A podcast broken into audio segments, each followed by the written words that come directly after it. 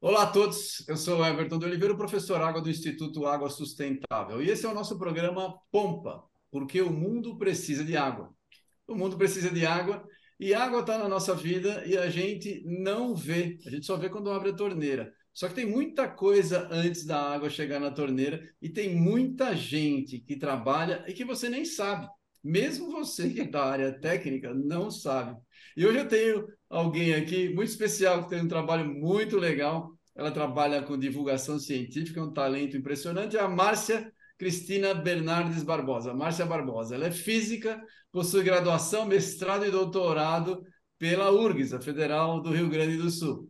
Ela é professora e pesquisadora da, da URGS e atualmente é secretária de Políticas e Programas Estratégicos, uma das quatro secretarias que compõem o Ministério da Ciência, Tecnologia e Inovação, o MCTI, do governo federal. A Márcia foi considerada pela ONU é, uma das mulheres em 2020, uma das sete cientistas que mudaram o mundo com seus trabalhos. Excelente, né? Sete, número cabalístico. Depois você conta para gente essa história aí, Márcia. Márcia, bem-vinda.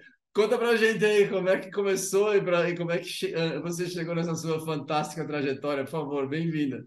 Bem, eu sou filha da escola pública brasileira, então estudei lá no colégio desde de a infância em escola pública, mas sempre com uma curiosidade, né? Eu queria entender como as coisas funcionavam. Então eu ficava fuçando, né, e tentando experimentar quando eu tinha alguma dúvida, com o apoio de alguns professores pacientes e que conseguiam uh, dedicar algum tempo extra para mim, para eu ir para um, montar um pequeno laboratório no colégio, ou experimentar em casa mesmo. E aquilo foi mostrando para mim a, a, aventura que é ser cientista, uma paixão aventuresca. E aí vou para a universidade e resolvo fazer física teórica, né? sigo essa trajetória até que num certo momento da minha vida eu me penso, mas Márcia, como é que tu vai? Olha a água, olha essa molécula pequena que quando entra em qualquer sistema, ela esculhamba tudo.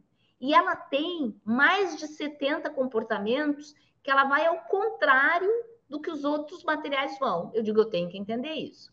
E bem honestamente, isso faz mais de 20 anos, eu pensei na hora, não, não, eu vou, em um mês eu vou entender tudo. Né? Físico teórico é meio arrogante. Em um mês eu vou estar entendendo tudo sobre a água. E, na verdade, são 20 anos aprendendo cada dia uma nova maluquice da água e tentando entender como é que essa maluquice é responsável pelo aparecimento da vida, pelo comportamento da água subterrânea, pelo comportamento da água e da torneira da casa de cada um de nós, de como é que nós vamos obter mais água uh, para o planeta. Todos esses questionamentos estão vinculados com essa maluquice da água. Muito legal. Mas como é que a água entrou na sua vida? Como é que você. Porque é, eu fiz, eu comecei a fazer física, eu larguei, fiz dois anos de física, eu sou geólogo, né? E eu fiz, também fiz dois anos de cinema e também larguei. Só que que eu terminei foi geologia, depois segui carreira de geólogo, mestrado, doutorado. É, mas eu não lembro, a gente não tinha tanto experimento com água na física teórica, no laboratório. Não. Como é que você entrou? Porque na física, física eu não lembro de ter Eu sou física teórica, então eu faço contas. O que, que eram as contas, vamos colocar, chiques que as pessoas estavam fazendo? Uma conta chique que as pessoas estavam fazendo era assim, ó, quando tu tem petróleo confinado entre rochas, fica muito do petróleo fica nas rochas. Então, o que, que as pessoas faziam, principalmente na década, no final da década de 90, numa das crises, N crises de petróleo, é jogar água quente com surfactante, surfactante é detergente de cozinha, né? Então, vamos lavar louça lá no fundo das rochas. Tu joga água quente com o, o detergente e tu tira óleo, água quente e detergente e tu quer separar essas coisas. Para separar, físicos teóricos fazem contas e dizem: olha, tu tem que usar essa quantidade de detergente, essa quantidade de água quente, e vai remover essa gordura e a gente remove assim. Então, a pergunta teórica que eu estava respondendo é como é que, em vez de lavar louça, eu uso a mínima quantidade de detergente para separar o óleo das rochas. Quando a gente fazia essas perguntas, a gente usava modelos, que cientistas sempre usam modelos, usam uma visão intelectual do que é aquela coisa. E esses modelos, para a água, não funcionavam bem. Ah, era um modelo que dizia a água é como tu imagina a água da casa de vocês. Olha, um copo d'água é uma coisa uniforme, homogênea, bonitinha. E essa visão uniforme, homogênea, bonitinha, gerava umas respostas meio ruins. E eu casquetado. Isso, verdade para remoção de petróleo, verdade quando tu quer estudar, por exemplo, o DNA numa solução e tu quer fazer alguma coisa para o DNA e a solução é, sal, é, é, tem água nessa solução com sal. E tu quer estudar e tu de novo diz a água é homogênea que nem a água do copo. E dava errado. Tudo que eu olhava a água homogênea dava errado. Eu digo, então tem uma coisa errada. Vou sentar estudar essa água, aprender tudo sobre ela e aí volto para esses sistemas mais complicados e chiques e poderosos porque dão dinheiro. E aí que eu descobri que, que a água, ela não é essa coisa comum do copo d'água. Ela tem estrutura. E se tu não olha para a estrutura dela, o oxigênio e hidrogênio, os hidrogênios, e tu consegue explicar isso bem em diferentes condições de temperatura e pressão, tu vai ter resposta errada. E assim, para entender isso, leva tempo, porque tu vai ter que ter bons modelos, tu vai ter que. E aí eu me movi para esse olhar. Vou dizer que foi uma mudança bem abrupta, porque antes o que eu fazia eram modelos analíticos, conta no papel e na mão. Como a água, ela, ela tem esse comportamento coletivo, ela é absolutamente da turma, entende? Ela não anda sozinha, ela anda fazendo ligação de hidrogênio com a turma. Eu não posso fazer modelo analítico fácil. Então eu tive que passar a fazer simulações. Então assim foi uma transição na minha vida, assim, é Imagina. mudar tudo que eu fazia. Meus colegas diziam que é muito velha para fazer transições abruptas. E eu digo isso não existe, não é, sabe? Não, eu sou jovem sempre há muito tempo, eu não sou velha. E aí fiz essa transição e entrei nesse mundo maravilhoso que é o mundo de entender essas propriedades estranhas que a água tem em certas condições quando confinada, quando baixa a temperatura, e, e, comecei a entender que essa estranheza da água é que leva a, ao, ao, fascinante mundo uh, da nossa da, da, água. E assim, só para trazer uma coisa que você, todo mundo está acostumado no cotidiano e acha que, não, que é normal, se pegar um copo d'água e colocar gelo, o gelo flutua. Mas a fase sólida de quase qualquer outro material dentro de sua fase líquida afunda, tá? Então, é. o fato do gelo flutuar na água, que todos nós aqui achamos trinormal, não é trinormal. Por quê? Porque quando tu baixa a temperatura de qualquer material, ele faz isso aqui. Ele compacta, ele fica mais organizadinho, compacto, mais denso e afunda. A água, quando tu vai baixando a temperatura, ela faz isso, mas de repente ela faz isso. Ela se abre toda para acomodar as ligações de hidrogênio. Aí o gelo fica menos denso que a água líquida e flutua. Vocês, se vocês pensarem, essa propriedade é tão incrivelmente maravilhosa. Por quê? Porque se a, o gelo flutua em água e tu baixar a temperatura, eu formo uma camadinha de gelo em cima da água líquida. E toda a vida num rio, num lago, e no nosso planeta se preserva nessa água líquida com essa barreirinha de gelo em cima. Tá? Se a água fosse um líquido normal, ela congelaria de baixo para cima e matava tudo no caminho. Tá? Então, esta propriedade que vocês observam na casa de vocês, ela é responsável pela manutenção da vida. E hoje, quando se procura vida fora do nosso planeta, se procura gelo pensando embaixo desse gelo, pode ter água e nessa água ter vida. Então, assim, ó, só para entender a vida, entender a água nos outros, já vale a pena essa transição, esse trabalho que foi mudar a ferramenta, mudar tudo que eu fazia, mudar minha vida para me tornar uma apaixonada pela água. Muito legal, gostei demais dessa.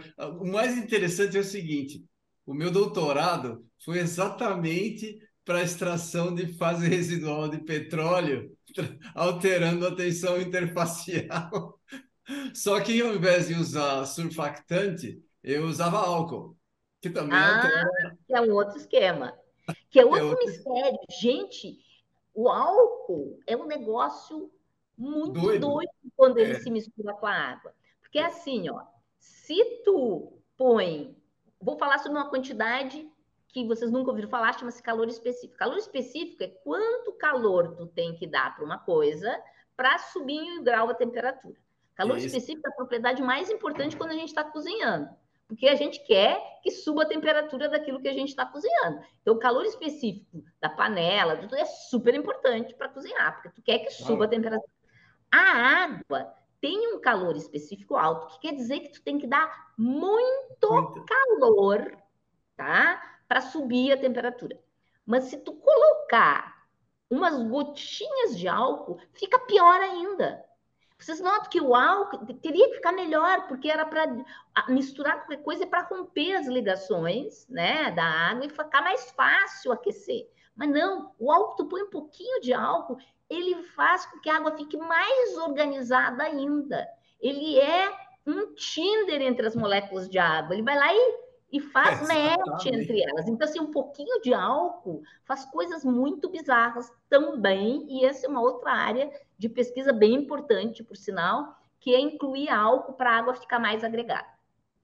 É, depende do álcool, né? Claro, a é, conversa é. vai longe. Estou falando um álcool pequenininho, estou falando até peroxanol, é. ele funciona assim. Olha, eu sei, eu, eu sofri para eu sofri para caramba com as, com as... mas é muito, mas é muito legal, é muito legal. Mas no, no final das contas, uh, só para voltar, só para terminar esse assunto, a tensão superficial é difícil a gente, na verdade, lá, lá no meio poroso acaba complicando porque porque o fluxo é praticamente laminar, você não tem quase, você vai ser controlado por difusão, aí é uma enrolação. Né? Mas não, é, não estamos aqui falar disso hoje. Né? Mas olha que coisa interessante, você também começou a mesma coisa que eu, que bacana. Muito bom. É, vamos falar de outro assunto. Você fez parte de um trabalho realizado pelo SESC do Rio de Janeiro, que é webséries As Maluquices da Água com as Mulheres na Ciência. O título já é, já é, digamos assim, instigante, né? Conta um pouquinho para a gente como é que é esse projeto diferente aí é, e como despertar, além disso, é, o interesse é, desse tema água com as crianças. Você trabalha com crianças, que é difícil. Conta para a gente aí vou dizer assim, o desafio foi um desafio que eu diria que poucos cientistas iam gostar muito, que era conversar com crianças da faixa etária de 5, 8, 10 anos, uh, com perguntas que eles iriam mandar, as crianças iriam mandar, uh, a partir de falas e, e eu com palestras e eu ia construir respostas sobre isso. Quem já trabalhou com crianças sabe que as perguntas saem absolutamente aleatórias, fascinantemente interessantes, é. mas tu não pode dar uma resposta complicada. A resposta tem que é. ser de uma maneira que a criança entenda, senão ela vai desinteressar por aquele assunto. É então, para qualquer cientista, este é um grande desafio. Tá? Eu recebi as perguntas, e as perguntas eram maravilhosas, eram perguntas uh, desde uh, por que, que o mar em diferentes praias do Rio de Janeiro tinha cor distinta. Entende? Perguntas uh, super fascinantes. Ao mesmo tempo, essas crianças começaram a ficar interessadas com água e viraram detetives da água. Me mandavam vídeos deles procurando vazamentos dentro de casa, o desperdício de água, sabe assim? Viraram pessoas que compreenderam que essa questão da água é uma questão integrada na sociedade, tá? E por que, que junto com as maluquices da água, tinha mulheres na ciência? Na verdade, além de ser uma cientista de física teórica que trabalha com água, eu sou uma pessoa que faz pesquisa na área de mulheres na ciência. Tá? Além de um dado, eu sou uma mulher na ciência, eu digo eu sou um dado. Além de ser um dado, eu também sou uma pessoa que pesquisa essa área. E é muito claro na área de mulheres na ciência como o estereótipo, ou seja, aquela imaginação de que cientista é aquela pessoa sisuda, com uma barba, cabelo espigado e que se veste mal, afasta muita gente da ciência, mas notadamente afasta as meninas da ciência nesse tipo de sociedade que a gente vive, em que as meninas têm que ser chiques, bonitas, lindas, etc. Tá? Então, foi uma oportunidade de mostrar que Legal. ciência é divertida, que mulheres com qualquer cara, podem fazer ciência, tá? É um espaço para as mulheres e para conectar essa coisa da ciência, da física teórica, com algo que é importante para a vida das pessoas. tá? A, a visão de que a gente está fazendo alguma coisa, que olha para a sociedade e dá respostas concretas para a sociedade, é um atrator para as crianças.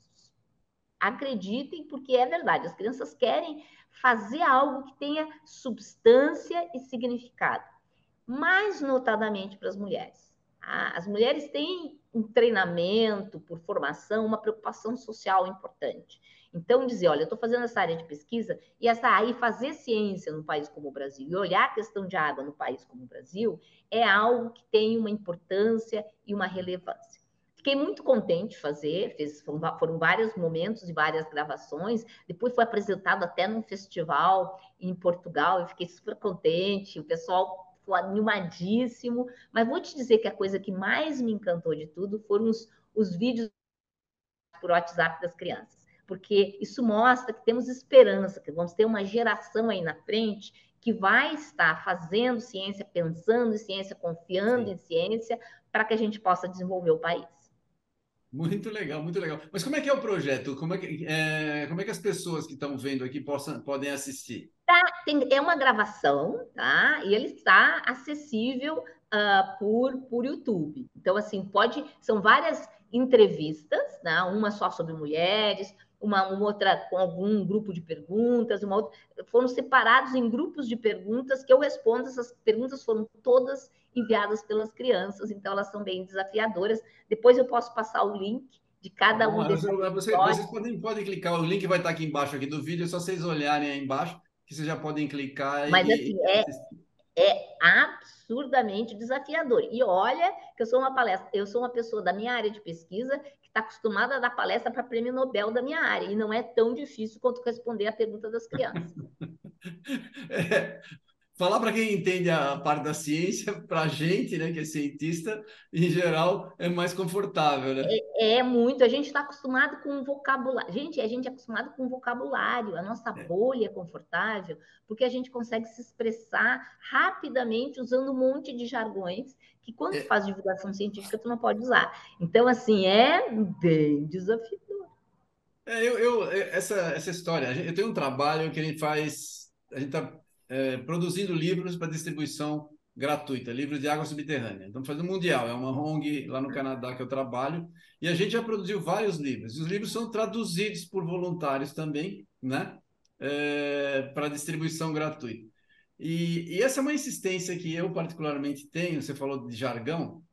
Jargão é um negócio difícil da gente fazer, da, de sair da nossa bolha, mas por outro lado, ele tem um, um valor específico. Ele, ele aumenta muito é, o valor da nossa língua, porque ele cresce a quantidade de vocabulário que a gente usa. Porque em ciência, uma palavra, né, o nosso jargão, ele tem um significado muito específico, não é isso? Então ele faz crescer a língua. Então eu acho que é muito bom usar é, língua científica traduzida, né, para criar é, para criar o conceito, as pessoas entenderem, e ao mesmo tempo por outro lado, trabalhar com comunicação científica, que é o contrário, né? então quebrar esse jargão com um público maior. Não é muito legal, mas é bem isso que você falou mesmo. Escuta, deixa eu fazer uma pergunta. E esse prêmio L'Oréal aí? Para mim, prêmio L'Oréal é coisa de, de, de, de, de modelo. Exatamente, é com o meu cabelo, olha a minha voz. Esse prêmio Conta para a gente, como é que foi importante? Conta o que é esse prêmio aí para mim. É assim, física ganhar prêmio L'Oréal, novidade, novidade. Vou dizer assim, a L'Oréal já há muitos anos, acho que são 25 anos, ela escolhe anualmente cinco mulheres no mundo, uma por continente, e dá um prêmio pela contribuição científica dessas mulheres. Tá? Então, uh, um ano é para a área de biológicas e outro ano é para a área mais de exatas e da terra, esse outra, essa outra área. Uh, por muito tempo, eu sou uma militante feminista, então por algum tempo até participei do júri desse prêmio para ajudar a divulgar mais o prêmio, etc. E, finalmente, em 2013, eu ganhei, uh, eu fui agraciada pelo prêmio, porque eu descobri, via essa computação que eu faço, essa modelagem, uhum. eu descobri que quando tu pega a água e tu dá uma espremida nela, tá? Imagina, pegar um material e fazer isso aqui com o material. Que em vez da água ficar mais paradinha, né? Quando tu tá, pensa assim, eu vou enchendo um ônibus, né? E as pessoas ficam menos móveis no ônibus, que está muito cheio, muito apertado.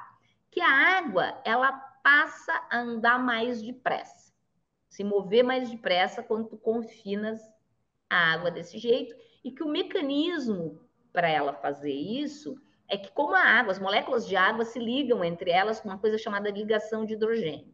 Não é uma ligação fortona, ela é mais razoavelmente forte. Então, a água o tempo todo que está ligada com outra molécula. Então, quando tu aperta ela, tu gera mais vizinhos para cada molécula de água e ela consegue andar mais rápido por isso, porque ela tem mais gente para se ligar, como se num ônibus muito cheio, para tu te mover rápido, tu fosse te segurando nos ombros das pessoas em volta. A ligação de urgência seria segurar no ônibus mais gente para segurar mais rápido anda. Então a gente desvendou o mecanismo desse fenômeno que acontece em água em diversas situações quando tu empacota ela, que ela começa a se mover mais rápido. Esse prêmio, então, vocês imaginam, é uma grande empresa, o prêmio é, é, é, é, de 100 mil dólares, a gente recebe esse prêmio em Paris, uma semana inteira de festejos, em que enchem as ruas de Paris com fotos das ganhadoras, substituem as fotos das modelos pelas ganhadoras e colocam um painel no teto do, do, do, Charles de Gaulle, que é o aeroporto, com as fotos. Tem uma mobilização de imprensa inacreditável, tá? E um evento super chique. Tá? Então, dá uma visibilidade ao trabalho dessas mulheres imenso, tá? Só que, historicamente, as mulheres que ganham o prêmio são cientistas de bancada, não estão nem aí com essa história de mulheres na ciência, que não era o meu caso, tá? Eu sou uma cientista, eu faço a pesquisa científica, mas ao mesmo tempo eu sou uma militante pela questão de mulheres na ciência.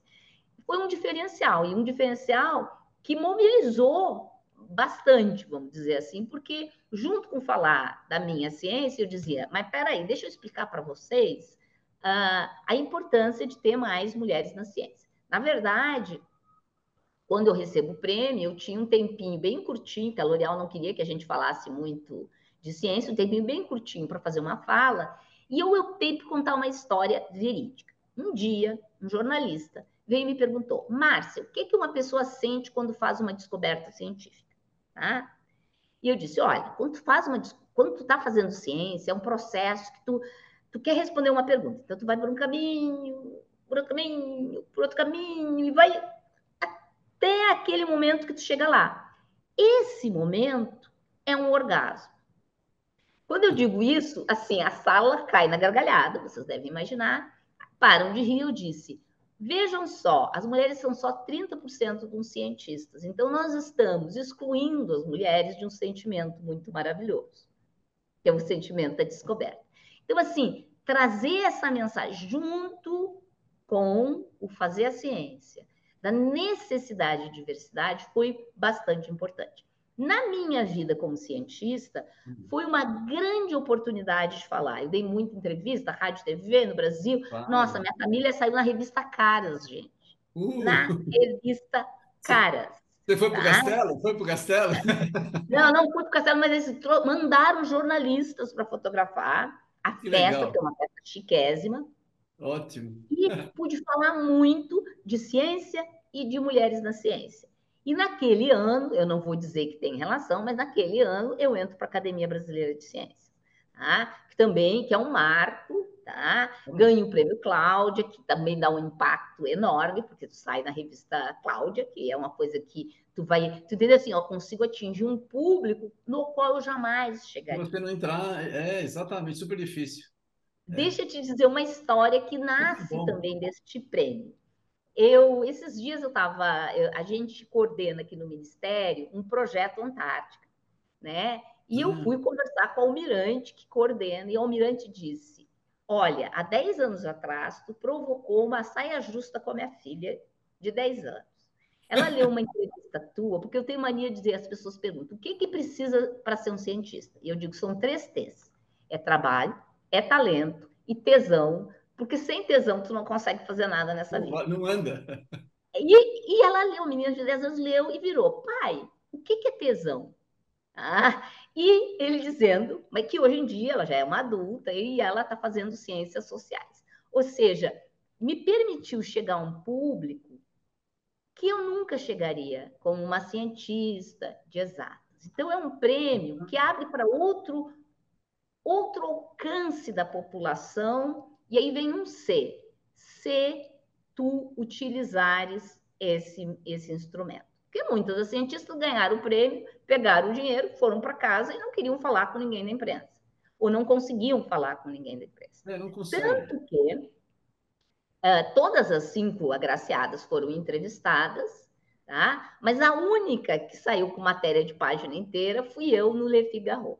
Le Figaro hum. dedicou uma página inteira sobre o trabalho de água e sobre o meu trabalho em gênero. Então, assim, a gente tem que, como cientista, também saber usar as oportunidades de falar com esse outro público. E esse público é importante, porque vão ser os futuros cientistas, são as pessoas que pagam o imposto, que pagam a minha pesquisa, que vão dar apoio quando eu, quando eu for lá e dizer, olha, eu preciso de mais mulheres, eu preciso de mais dinheiro para pesquisa. Então, assim, essa interface com o público em geral, que esse tipo de prêmio te dá, é muito relevante. É muito, é, é verdade, é verdade. A gente, eu sei, porque eu trabalhando com divulgação científica, é difícil sair da sair do nosso grupo, muito difícil alcançar um público maior. É, para você. E deixa eu fazer uma pergunta. E você conseguiu, porque assim, é, a gente ganha uma, uma, visibilidade, só que essa visibilidade, em geral, ela é efêmera. Você usa ali, né? Como é que você fez para conseguir manter, dar uma inércia para isso aí, não ficar só. Ah, vou te dizer uma regra que meus colegas todos me criticam muitíssimo por isso. Eu não digo não para convite para falar. Pra, eles, muitos meus colegas ganham uma certa visibilidade, aí começa o colégio a convidar, não sei o quê, e eles, ah, não, mas esse tipo de convite eu não aceito. Pois eu aceito. Vou dizer assim, a pandemia eu aceito com questões. Claro. Se tu quer levar pessoalmente, tu tem que me pagar a passagem e eu tenho que ter a disponibilidade daquele tempo. Claro. Ah, durante a pandemia, como tudo era online, eu virei de graça, né? Então, minha vida durante a pandemia era sentada na frente do computador, saindo de uma palestra numa escolinha não sei aonde, para outra escola não sei aonde, pra... e vou dizer, não me arrependo de não de, de, de tentar, pelo menos, aceitar todos os convites porque eu acho que animar a população sobre a importância do conhecimento, a importância da pesquisa no Brasil, a importância da diversidade nessa pesquisa, merece uma atenção de, de nós que fazemos ciência. Devo dizer também que nós, pesquisadores, infelizmente, não temos treino para isso. Tá? É então, na minha e na tua também. A gente não teve aula de falar em público. Não. A, e a gente dá aula. Nossa, dá aula e não aprendeu a falar em público. A gente não aprende a falar em público, a gente não aprende a se expressar, a gente não tem uma aulinha de teatro para saber o domínio onde pôr, mão, onde pôr as mãos, não tem? Onde pôr as mãos, para é. saber por exemplo, a comunicação num palco é diferente dessa que a gente está fazendo agora. Eu digo que a, a palestra presencial é teatro, a palestra online é cinema. Tá? Então, são coisas distintas, com técnicas distintas, que a gente em nenhum momento aprende. Então, assim, temos que ter mais cientistas, ou mais professores, ou mais pessoas fazendo divulgação científica? Sim, mas a gente precisa aprender a fazer. Concordo, concordo completamente. É, eu não consigo concordar mais com o que você está falando.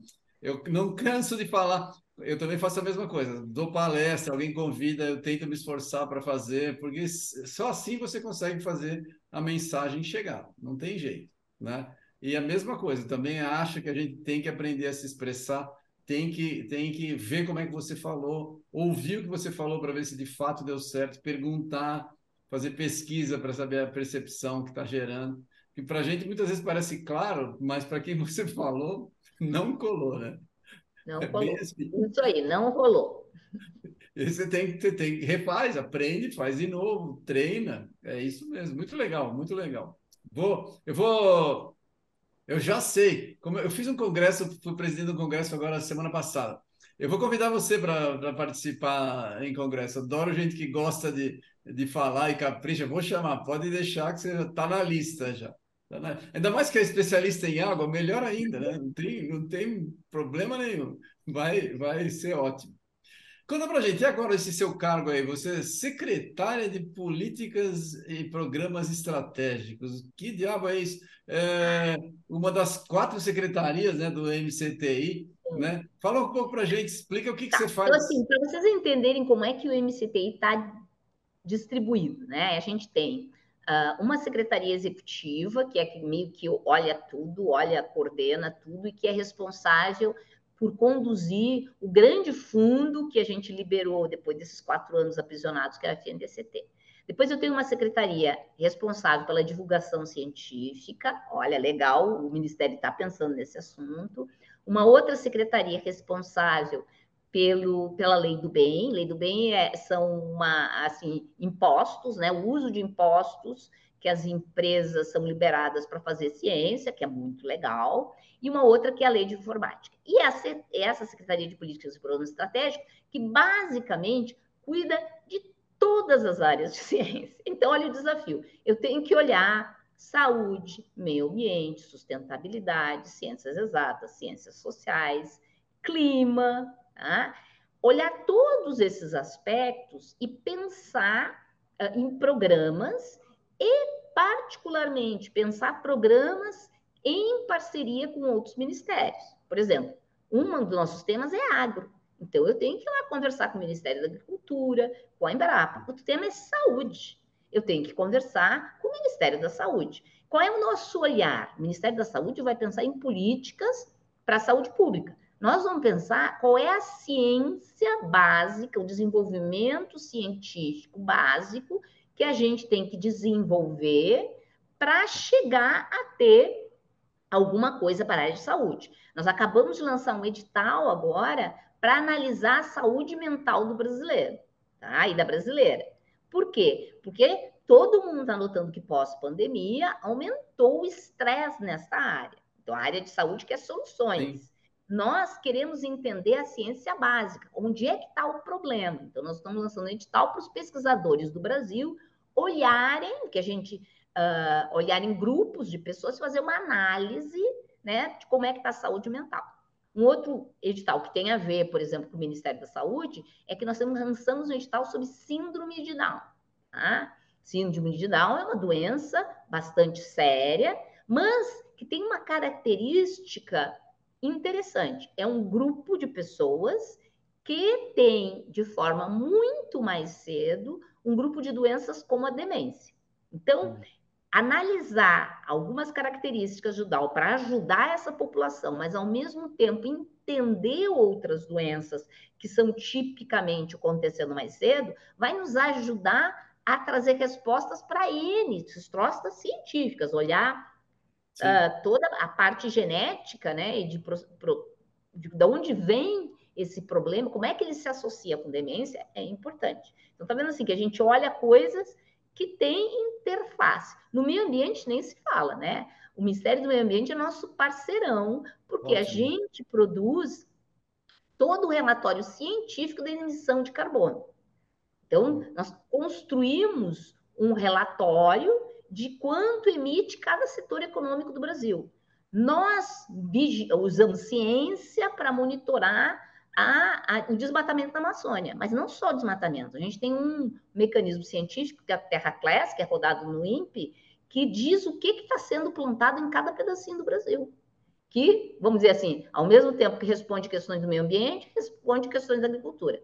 Então, assim, é uma secretaria que, como a água, faz ligações de hidrogênio com todas as demais ministérios e outras secretarias aqui da esplanada. Tem uma natureza de dizer assim, ó, vocês são responsáveis pela, pela coisa finalística e nós somos responsáveis por trazer a melhor ciência do Brasil para essas diferentes questões. Deixa eu só trazer um programa que me é muito do coração e que a gente está tentando implementar. Uh, nós queremos ter, não sei se vocês acompanharam pela imprensa, mas a Índia uh, conseguiu mandar uma missão lunar. Nós queremos fazer uma missão espacial, que a gente chama de ciência no espaço, uh, para acompanhar experimentos feitos no espaço. Não é só mandar um astronauta para passear, mas fazer um cientista ou uma cientista ir para o espaço fazer experimento. E por que, que o espaço é tão interessante para a gente fazer experimento? Primeiro, porque uh, tudo envelhece mais rápido pela ausência de gravidade. Eu, eu já não quero ir para a missão espacial mais depois que eu soube disso, né? É, algumas coisas, quando tu volta para a Terra, recupera, mas não é muito certo o que acontece com as nossas células, neuronais. Então, um experimento que a gente quer fazer é levar células neuronais, dessas que vêm de célula-tronco, e testar o envelhecimento e medicamentos para envelhecimento no espaço. Outra questão é tentar fazer uma agricultura para o espaço. Se algum momento a gente for colonizar a Lua ou para outro lugar, a gente precisa, na ausência de gravidade, conseguir plantar. Então, nós estamos pensando em experimentos espaciais. Estamos ainda atrás do tempo, né, para fazer esses, esse desafio. Estamos em conversas com a NASA, mas assim, vamos sim tocar esse projeto, que é um projeto disruptivo, que vai colocar brasileiros e brasileiras no espaço, fazendo uma ciência de total fronteira que vai levar a gente melhorar a vida da gente. Muito legal, muito legal. Tô, tô, tô me divertindo aqui, tô viajando nas suas conversas. Deixa eu então dar uma jogar uma semente aí, como você é um solo fértil, não custa falar. A gente fez, é, você trabalha com água eu tenho trabalhado numa questão que água é o novo carbono. A gente tem um problema enorme de água no mundo, todo mundo só fala de carbono e, e a água. Então a gente tem, saiu na semana passada uma notícia lá nos Estados Unidos que está secando os aquíferos, né? Está uma situação horrível lá. Mas isso acontece no Brasil em menor escala. A gente tem, não está tão desenvolvido assim quanto os Estados Unidos, mas acontece. Na Índia é um absurdo o que acontece. Ele é o país que mais está secando os aquíferos disparadamente, né? Aquela história do que mudou o eixo da Terra. A gente já tinha essa notícia há um tempão e o grande responsável é a Índia, né? Porque é um dos que mais fazem essa extração. E, e essa água está indo para o mar, água doce que ficava aqui. No... Ou a gente coloca essa água de volta, ou não vai ter água para as gerações futuras. E o Brasil é um país que tem muita água, a gente tem que fazer isso daí funcionar para virar, trazer retorno econômico para nós. Gente precisa de, primeiro de ciência e depois economia junto. Né? Economia também é uma ciência. Tem gente que faz piada que não é, né? Mas é uma ciência também. Né? De, deixa eu trazer para ti assim, olha, no mundo, assim, a, o prognóstico é que nós já em 2030 vamos estar com metade da população do planeta em estresse hídrico. Tá? Às vezes depende muito a medida do que tu chamas de estresse hídrico. O Brasil tem bastante água, mas a água nem é igualmente distribuída, ela está altamente contaminada. É Dizer um local do Brasil onde a questão de água é crítica, na Amazônia. É, Porque é. como a água não é potável, e lá não é fácil a gente ter energia, e é quase ridículo a gente dizer isso, quando a gente tem uma hidrelétrica super potente no Pará mas as redes não chegam na população em geral. Então, nós temos um binômio aí de trazer água potável com energia limpa, precisamos desenvolver isso. E, é. ao mesmo tempo que o Brasil está criando agora, numa série de discussões do governo federal, a questão dos créditos de carbono, nós precisamos sim ter créditos de água. Tá? Precisamos sim monitorar melhor o que a gente está fazendo com a nossa água porque o aquífero Guarani, apesar de estar ainda bastante intacto, ele também está sendo contaminado não só pelos fertilizantes, mas existe medidas de que tem uma quantidade de flúor integrando os aquíferos que ninguém sabe ainda, que é um objeto de pesquisa, a origem disso. Então, assim, temos que nos preocupar com a nossa água, temos que nos preocupar como reverter a contaminação né, é, dessa água, ah, mas precisamos criar uma moeda que nos favoreça para a gente, afinal de contas, se tornar esse, esse grande marco de produção de alimentos, a gente precisa sim de água. Eu concordo perfeitamente. Se a gente tiver crédito hídrico, grande parte do nosso agro depende de água. E a gente vai estar exportando isso daí. Então a gente tem que cobrar dos demais países, tem que ter um. É, é esse o, o, o esse que acontece. A gente tem uma grande produtividade, não é à toa, né? que a gente tem bom é. solo, mas tem água. As coisas é. são, são muito importantes. Ah, adorei ouvir você falar isso daí, porque, na verdade, a Bruna que está aí atrás, que você, que você conheceu, a tese de doutorado dela era exatamente para a gente tentar fazer uma formulação para crédito hídrico. A gente tenta fazer uma equaçãozinha para gerar crédito hídrico. É bem isso daí. Deixa eu te dizer, eu acho que depois que a gente conseguir resolver a questão do crédito de carbono, porque ele ainda não existe uma regulação nacional, é. ela é uma demanda, inclusive, do setor de financiamento. A é gente verdade. resolve essa questão, a gente pode começar a construir coletivamente. A sociedade civil teve um papel importantíssimo no começo da discussão do crédito de carbono uh, no governo federal. Então, a gente precisa trazer essa, essa, essa discussão e, principalmente, a gente tem que retomar a política, né? dos recursos hídricos brasileiros, que tinha que ter sido renovado em 2020 e até agora está um pouquinho parado. Então, a gente tem que pois é. retomar é. essa discussão, sim. Ótimo, ótimo. Também, também concordo. A lei de a lei tá para tá para sair, né? A lei de, de carbono é. tá para sair, né? Eu trabalho, como eu trabalhei, por exemplo, eu trabalhava com, com, com petróleo e água, né? Eu é. trabalho com, com armazenamento de, de CO2 em aquífero, em aquífero profundo, né? Então, eu sei que essa lei está muito necessitada no país dessa lei para a gente poder fazer o mercado começar a andar de verdade. Vai ter bastante dinheiro vindo para o país por essa lei. E se a gente faz o crédito hídrico, também a gente vai ter muito. Mais ainda. Curso aqui. Mais ainda, exatamente. Ótimo. Conte comigo. A gente, eu trouxe, na verdade, um, um, um cara do, do, dos Estados Unidos no congresso da semana passada falamos exatamente sobre esse tema. A gente está com um projeto de fazer divulgação mundial desse tema, então se você precisar de ajuda, o campo de ajudar. Sim, beleza. Eu acho que é um tema maravilhoso para os BRICS. Por quê? Porque tanto uh, uh, o Brasil, né? Uh, como os demais países do BRICS, precisam desenvolver e eles estão conscientes que essa questão da água é fundamental para todos uhum. eles. Ótimo, ótimo. Conte comigo aí, o que eu puder ajudar será um prazer. Beleza. Muito legal, gostei de ouvir que você está trabalhando. Isso é uma necessidade enorme. É, vamos voltar para as mulheres aí. E as mulheres nos postos de trabalho, principalmente trabalho de prestígio e liderança científica. Como é que está isso no, no Brasil? Olha, a gente fez um trabalho. Eu sou suspeito, deixa eu falar. Só tem mulher em casa, eu estou acostumado a ser mandada. Aí chega a Bruna para trabalhar comigo, rapidamente vira chefe. Eu sei que a gente tem que botar as mulheres nas posições de comando, porque elas fazem direito. Então, eu tô, tô junto.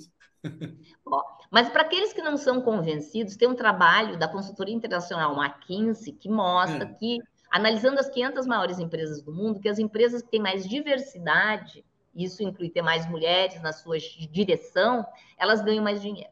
Ah, então, mais mulheres quer dizer que tu tem um olhar distinto, tu, tu inclui diversidade, tu inclui eficiência no sistema.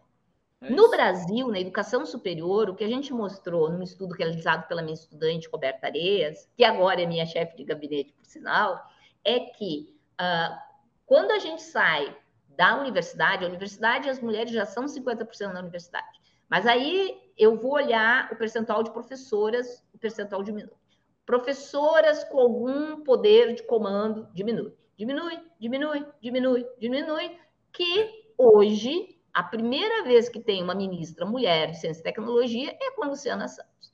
A primeira vez que a gente tem uma presidenta da Academia Brasileira de Ciências, que é Helena Nader, é agora, depois de 100 anos de academia. Então, o percentual de mulheres em posições chaves é baixo. Só para pegar o teu setor, que é de petróleo e gás, eu fiz um estudo financiado pelo Prosperity Fund, que analisou a presença das mulheres nas grandes empresas de energia do Brasil. E isso é em torno de 14%, só dos conselhos. Do... Então, assim, então, eu tenho setores em que as mulheres estão totalmente ausentes e no poder as mulheres estão muito ausentes. E isso é ruim. É ruim por causa dessa questão de eficiência, de democracia, de direitos humanos, etc. Tá, tá melhorando? Tá, à medida que a gente briga e muito. Ah, então, hoje nós temos um governo que tem um percentual em torno de 40% de presença de mulheres ministras. Mas se tu abre qualquer jornal, tu vai ver que os ministros mais atacados são geralmente as ministras mulheres, tá? Por quê? Porque eles, as pessoas entendem como elo frágil porque é onde sempre é muito mais fácil atacar mulheres. Né? Então, nós temos que ter esse reconhecimento né, de que estamos com muita pressão avançando, mas que não podemos deixar de fazer pressão. Sinto muito informar para minhas colegas que gostariam de só, bom, cheguei lá, chega, né? Não é assim. A gente, a briga é contínua. Por quê? Porque a gente ainda vive numa sociedade que interpreta o poder como bater na mesa e falar alto. Sinto muito. E é, basta ver uma sessão do Congresso para vocês verem como essa é a dinâmica que, inclusive, é imposta às mulheres.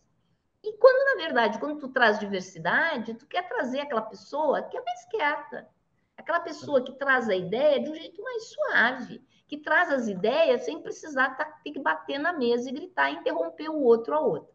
Tá? Então, se queremos realmente abraçar a diversidade, nós temos que lutar para que essas pessoas, que normalmente são colocadas no final da fila, mas que têm a competência, que têm o conhecimento, elas estejam no primeiro lugar da fila. Precisamos, sim, trazer diversidade a equação. Precisamos, sim, nas progressões e promoções, colocar medidas compensatórias. Porque se a gente começa a usar numerologia para avaliar as pessoas, as mulheres, porque tem que trabalhar 10 horas a mais por semana em afazeres domésticos os, os homens, dado de IBGE, porque são as maiores responsáveis pelo cuidado dos filhos, mesmo na carreira acadêmica, dado do movimento Parenting Science, que foram as mais afetadas uh, no mundo científico pela pandemia, novamente, dado do Parenting Science, elas nunca vão ter chance.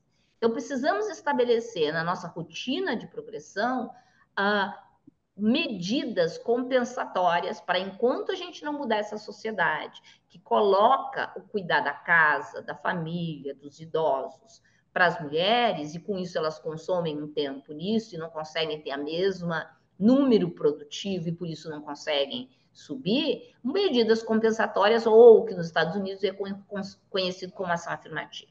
Sim, precisamos de medidas compensatórias ou ação afirmativa senão nós não vamos conseguir reverter esse problema.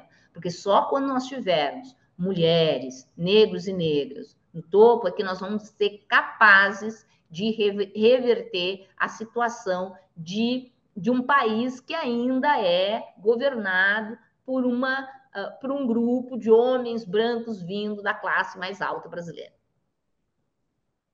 É verdade, é verdade. É, eu sou um homem branco, eu não vim da classe mais alta. Não, mas hoje eu tô, uh, eu tô, eu tô em baixa, né? Porque eu, eu sou homem branco. mas tudo bem, tem, tem, você, tem, você tem razão, não adianta querer ficar discutindo com, com algo que tem que ser feito. Eu concordo, tem muito o que, o que conversar. Deixa eu falar uma, uma coisa para você, o nosso tempo está indo rápido, você fala muito, muito bem, eu estou me divertindo aqui. A gente, a gente é, criou aqui no, no Instituto o Professor Água para a gente tentar fazer divulgação científica. É, como é que você vê? Existe alguma chance da gente trabalhar junto? Porque a gente quer fazer divulgação, se a gente puder ajudar, por favor, pensa aí. Ah, nossa, com certeza. Ideias. Eu acho que aqui a secretaria adequada é a do Inácio Arruda. Posso fazer ponte para vocês irem conversar, porque eu acho que é bem importante a gente estar presente, principalmente agora que está chegando em outubro, onde a gente vai ter a Semana Nacional de Ciência e Tecnologia, estar tá presente com esse tipo uh, de instrumento. Nós temos que é. usar variedade, só aquela coisa, assim, eu acho assim, as nossas salas de aula, uh, aborrecentes, essa coisa do professor e professora lá na frente, naquela linha de montagem das cadeirinhas atrás, tão século XIX, tá? tem que ser transformada. A gente tem que adicionar outras dinâmicas a, a nossas formas de aprendizagem. Já estou me metendo no Ministério da Educação mas tudo bem, faz parte de mim ser. Você é educadora, uh, no final das contas. Eu sou é educadora, sou professora, e assim, eu acho que a gente precisa utilizar os outros instrumentos, e mídias ah, são instrumentos fascinantes. Sim. Deixa eu dizer uma coisa que quando eu dou aula, eu utilizo. Eu sempre que dou aula, eu provoco meus estudantes a fazer postagens de Instagram sobre determinados conteúdos da área que eles estão aprendendo da disciplina. É uma diversão, eles aprendem um monte e eu acredito que a sociedade aprenda também. Ah, eu concordo, faço, pô, faço a mesma coisa, faço pra, falo para eles fazerem postagem, porque é, tem uma coisa interessante, eu sempre faço uma piadinha com água, eu até escrevi uma vez um artigo, que água não é sexy, né? Então, o pessoal não, não se interessa, não é, não é, quando eu falo, até falo piada, não, não é camiseta molhada, né? Que é camiseta é. molhada, aí já é outra história. Água não, não, não atrai atenção, ela está no dia a dia, as pessoas não pensam, mas é, não é que ela não atrai atenção, porque a gente não, não a torna interessante. Então, o nosso trabalho mostrar que tem um monte de fenômenos. É quando você falou da água lá de andando de ônibus, não sei o quê, você torna o assunto interessante. E mais, você você traz a informação, uma informação técnica, né? Que a molécula da água lá tem um comportamento na, na de hidrogênio, mas você traz para uma pessoa que não entende, ela é capaz de entender. É a história do Richard Feynman, né? Você, você é. não consegue explicar para uma criança porque você não entendeu o que você está querendo explicar, não é isso? Então, Por isso é que eu provoco meus alunos a utilizarem o Instagram como instrumento, porque tu vai, se tu consegues explicar em cinco slides no Instagram um determinado tema, significa que tu tens um domínio sobre aquele tema uh, muito grande, né? É então é isso que a gente uh, tenta isso. fazer, ao mesmo tempo que tem que se trazer a ciência para a sua fronteira. Nossa, imagina o desafio que eu estou colocando nas costas dos diferentes pesquisadores e professores. Estou dizendo, olha, tem que comunicar bem, mas além disso, o nosso grande desafio brasileiro é trazer a ciência do Brasil para a fronteira. A gente precisa estar protagonizando uh, o conhecimento também. Então, é, mas é o desafio da vida de cada brasileiro e brasileira, seja na ciência, nas empresas, na educação. A gente não pode exigir menos do que ser muito protagonista. Eu concordo, eu concordo. Qual a graça se não tem desafio? Qual a graça da vida sem é. desafio, né? Fazer o quê? Eu concordo, tem, tem que seguir os desafios e, e sempre impor desafios maiores, que aí você vai evoluindo. Concordo completamente. Vamos lá. Infelizmente o nosso tempo está terminando. Faça as suas considerações finais e deixa um recado para todo mundo aí, para as mulheres que estão precisando de inspiração, que você é uma inspiração, né? que elas possam seguir uma carreira promissora, que é científica, de divulgação, em qualquer área. Por favor. Olha, você, estudante, homem, mulher, criança, qualquer idade, você que gosta de ciência, não deixe que ninguém limite. Isso não é para você, isso não faz Brasil, Brasil nem, nem, nem. Não deixe que ninguém te limite. Nós temos hoje um instrumento que eu não tive quando era criança. Eu tinha que aprender ciência olhando enciclopédia e livros que eu pegava na biblioteca. Vocês têm esse mundo da internet. Vão atrás dessas histórias, dessas, dessas, desses contar que tem os cientistas fazem de seu trabalho de pesquisa. Não deixe que ninguém te limite, não, não deixe que ninguém diga, ah, você veio da escola pública. Eu vim da escola pública, eu fui para a universidade, eu consegui ir escalando passo a passo, com muito esforço, mas também buscando apoios e instrumentos para você. E deixa para finalizar uma pequena provocação para vocês. Se vocês querem saber alguns desafios que as cientistas enfrentam em sua carreira, assistam o Podfiction. Podfiction, para a gente da minha geração, é rádio novela, tá? Que está em todos os provedores de podcast, que chama-se A Ciência Como Ela É, a Saga de Carlota. E é um podcast, um podcast referenciado, gente. Vai para uma página e tem todos os trabalhos que falam sobre isso, e vocês vão ver como uma cientista, como essa história da saga de Carlota, vence os obstáculos, se torna uma cientista de sucesso e como a ciência é entusiasmante e maravilhosa. Muito legal, muito legal. Olha, gente, vocês estão vendo aí, a gente teve a Márcia Barbosa aqui com a gente. Não dá para não ficar apaixonado pela Márcia, né? Pelo amor de Deus.